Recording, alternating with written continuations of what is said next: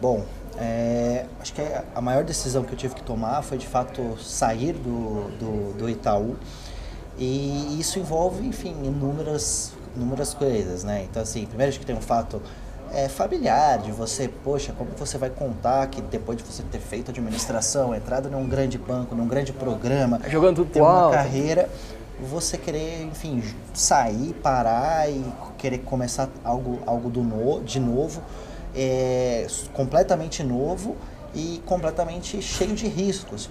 Só que daí acho que já entra um primeiro ponto de que de que visão que você tem. Será que o que eu fiz foi tão arriscado quanto continuar numa grande empresa? E aí você olhando o longo prazo disso, você pode ver essa decisão pode ser, enfim, arriscada ou não arriscada. É, e aí eu penso e sempre refletia muito nisso e, e nesse sentido do tipo, o que vai acontecer com os empregos? O que vai acontecer com os grandes bancos? O que vai acontecer com determinadas empresas? Então, assim, o que é risco e o que não é risco também é muito relativo, dado a visão que você pode ter em um médio ou longo prazo nesse sentido. E as pessoas que não estão se preocupando é, com o seu futuro, o que eles vão fazer depois, quando de fato puderem ou possam perder esse emprego?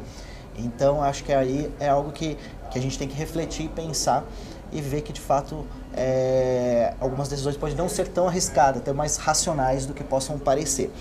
E para tomar essa decisão, é, eu de fato acho que existe uma questão relativa ao momento. Então, foi uma hora que eu cheguei e quis colocar a minha empresa na prática, então eu já estava no momento que aquilo já estava acontecendo, estava no momento que é, tec de tecnologia a gente já estava quase que pronto e faltando operacionalizar algumas coisas que requer, requeriam muito tempo meu e tempo na hora comercial minha e que, enfim, ninguém ia fazer poder fazer por mim. E aí chega uma hora que você tem que acabar, acabar se decidindo e, e eu lembro muito bem no meu, no meu discurso, né, de quando assim, você vai sair, aí anunciam para a área e tudo mais, é, que eu falei, pô, eu acho que eu vou viver o meu e se? E se eu tivesse saído do Itaú e tentado empreender? Massa. É, e eu lembro muito bem que recentemente, hoje a gente é uma, uma startup acelerada pelo Google, e o Google, é, eu fui numa palestra recentemente deles, que eles me convidaram, é, e antes eles passaram um vídeo que era um outro empreendedor falando da vida e tal, e ele falava muito desse si.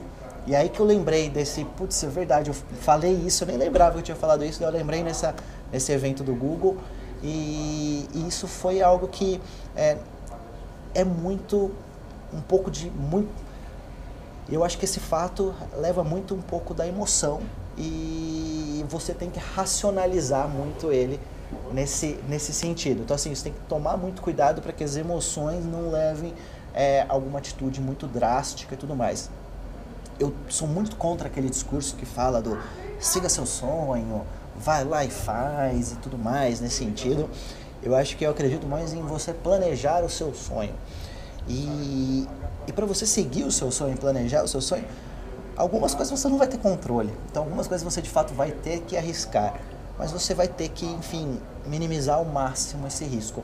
E aí não vai ser nenhuma ferramenta, nada que vai poder fazer isso por você. Mas existem alguns fatores que você vai ter que começar a refletir, né? Será que é o momento ideal para você? E aí você vai pensando que talvez nunca vai chegar esse momento perfeito. Então, é, reflita muito, se planeje o máximo, planeje ser o máximo que você, que você possa. Com certeza não vai ter conseguir, você não vai conseguir ficar 100% aí no planejamento, mas quanto mais você puder fazer isso, é melhor. E para fechar um pouco dessa, dessa resposta, eu acho que eu lembro muito bem é, de, uma, de uma frase, de, uma, de, uma, de um verso que falava a respeito de você jogar o boné do outro lado do muro e quando você joga, você não sabe como você vai buscar e de fato você vai, começa a ir atrás e vai ter que buscar e vai ter que dar um jeito disso acontecer.